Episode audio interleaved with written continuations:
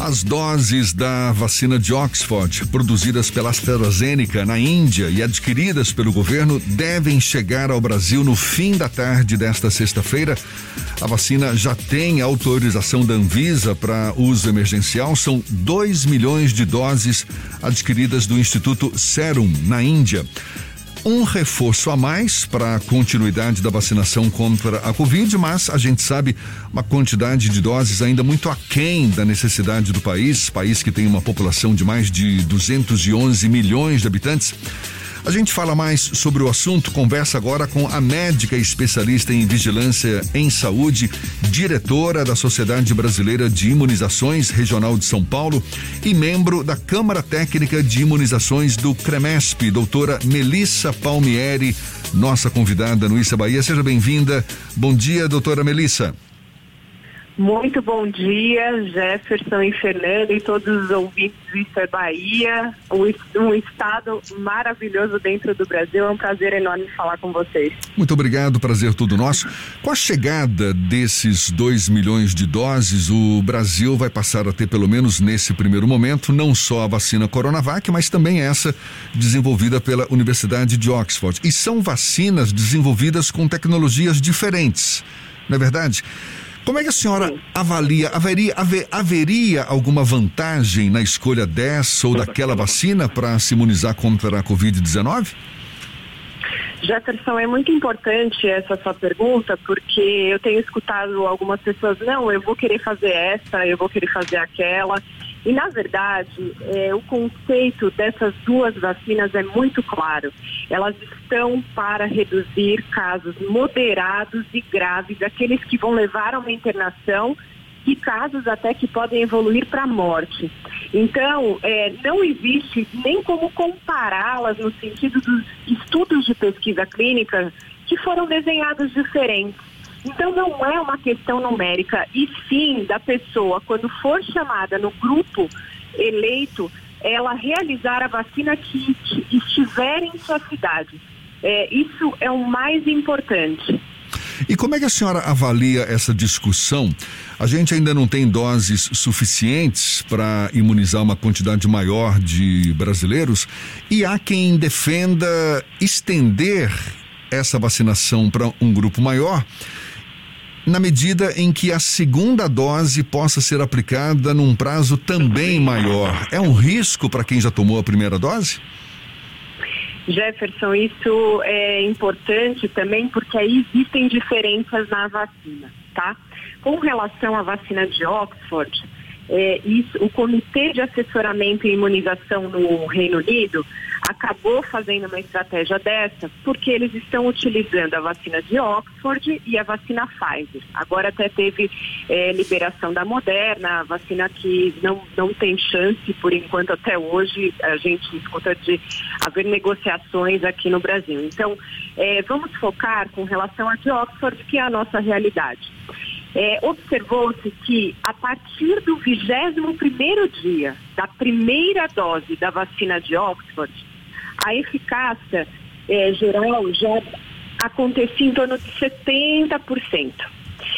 Então, eles acabaram é, assessorando no aconselhamento do país em estender a segunda dose de quatro semanas, que foi a utilizada no estudo de pesquisa clínica, para 12 semanas. Eles é, têm esse dado em pesquisa clínica diferente da vacina Coronavac, que foi estudado um, um período máximo de 28 dias na segunda dose. Então, os estudos foram feitos em duas doses da Coronavac com 0 e 14 dias, porém, a maioria dos documentos técnicos tem é, solicitado que essa segunda dose seja feita em torno do 21º dia, para as pessoas não perderem a oportunidade de fazer até o 28º, porque não há dados com relação à eficácia estendendo essa, essa vacinação. Então, eu acho que como a gente não tem ainda, claro, com relação à Coronavac, seria uma estratégia não indicada diferente da vacina de Oxford, que poderia haver uma. Existe um racional, uma explicação científica para isso. Doutora Melissa, Fernando quer fazer uma pergunta para a senhora também.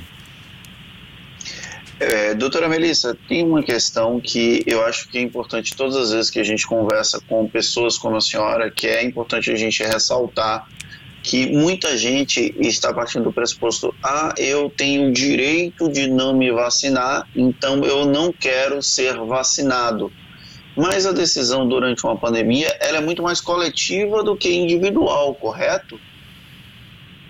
Perfeito, Fernando. É, quando nós falamos de vacinação, é, a gente enfatiza que a pessoa tem que entender que a vacinação no contexto social, ela é um pacto.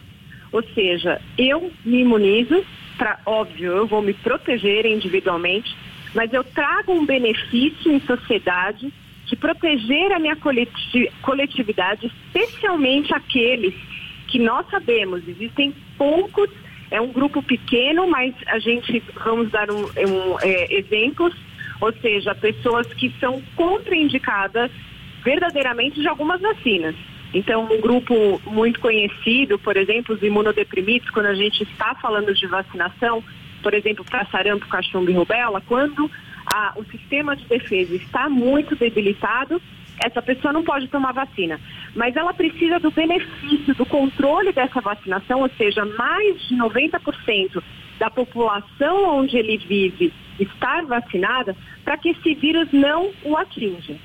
Então, quando nós falamos de vacinação, é importante que um adulto se conscientize dessa, é, dessa função social, porque eu falo que se ele não quer se vacinar, é, é, ele deveria viver numa ilha isolado, né? Hoje, hoje não tem como, o mundo é globalizado, as pessoas. Haja visto que estamos presenciando hoje da, da dispersão do vírus, né? Os comportamentos inadequados de aglomerações, é, essas, essas festas aí clandestinas, têm feito com que o vírus esteja se proliferando e com um risco de mutação. Então, a gente vê isso com um pouco de preocupação, porque a gente acreditou que a pandemia traria uma evolução social no pensar é, o que eu posso fazer para o outro, não só para mim. Mas algumas pessoas ainda não, não chegaram nessa evolução. Doutora... A senhora acredita que em quanto tempo o Brasil pode conseguir vacinar a quantidade suficiente de pessoas para conseguir uma segurança na proliferação desse novo coronavírus? Olha, essa pergunta ela se torna difícil por causa das questões que temos enfrentado com relação ao suprimento de insumos estratégicos para a produção nacional dessas vacinas. Né? Então, nós sabemos que havia todo um cronograma de produção, tanto do Butantan, tanto da Fiocruz, que foi extremamente impactado por ainda não conseguirmos trazer o ingrediente farmacêutico ativo da China, que é aquela peça fundamental para a confecção da vacina. Então, é, se tudo viesse a ser normalizado, eu, eu digo, o Brasil ele é especialista em campanhas de vacinação. Então, nós conseguimos fazer uma campanha de vacinação de gripe é, que seja uma vacinação de 50 milhões de brasileiros em três, quatro meses. Isso não é difícil, basta ter vacinas. Agora, com esse montante, com essa população, é, é importante que, que nós, nós, nós existe um cálculo entre 8 a 10 meses se tudo estivesse nos conformes. Doutora Melissa Palmieri, muito obrigado pela sua disponibilidade, médica e especialista em vigilância em saúde, também diretora da Sociedade Brasileira de Imunizações Regional São Paulo, membro da Câmara Técnica de Imunizações do CREMESP. Muito obrigado pela atenção dada aos nossos ouvintes. Bom dia e até uma próxima. Bom dia, Jefferson Fernando. Muita saúde para todos.